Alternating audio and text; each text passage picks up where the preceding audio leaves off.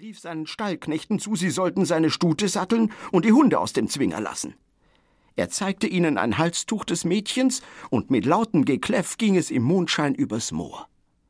Kurz darauf schwangen sich seine Gesellen ebenfalls auf ihre Rosse und sprengten ihm hinterher.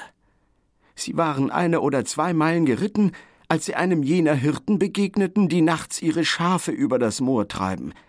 Er berichtete ihnen, er habe das unglückliche Mädchen mit einer ganzen Meute auf ihren Fersen gesehen.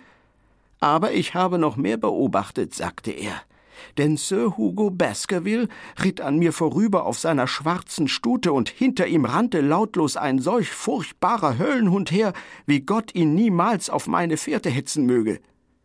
Die Trunkenbolde aber fluchten auf den Schäfer und ritten weiter.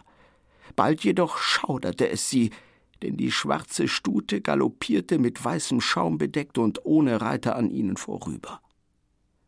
Langsam weiterreitend trafen sie schließlich die Hunde.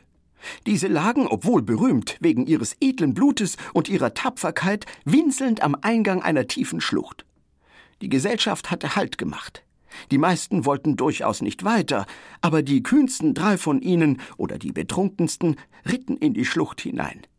Der Mond schien hell auf einen freien Platz, und in der Mitte lag das Mädchen vor Angst und Erschöpfung tot hingesunken. Doch nicht dieser Anblick, noch der des toten Hugo Baskerville ließ die drei gottlosen Kerle erstarren, sondern es war die grausige Kreatur über seinem Leichnam. Eine riesige, schwarze Bestie in der Gestalt eines Hundes, aber viel größer als jeder Hund, den irgendein Sterblicher jemals gesehen hat. Vor ihren Augen riss das Ungeheuer dem toten Hugo die Gurgel heraus. Dann sah es mit triefenden Lefzen und glühenden Augen auf die Reiter. Diese aber stießen ein gellendes Geschrei aus und sprengten über das Moor davon, als gelte es ihr Leben. Als Dr. Mortimer seine sonderbare Vorlesung beendet hatte, warf er einen erwartungsvollen Blick auf Holmes. Finden Sie die Geschichte nicht interessant? Oh ja, für einen Märchensammler zweifellos.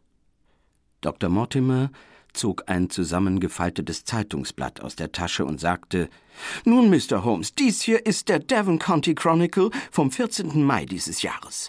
Er enthält einen kurzen Bericht über den etliche Tage vorher eingetretenen Tod Sir Charles Baskervilles.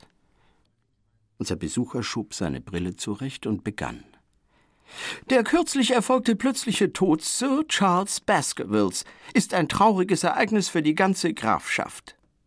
Wenngleich Sir Charles erst seit relativ kurzer Zeit in Baskerville Hall residierte, so hatten ihm doch sein liebenswürdiger Charakter und seine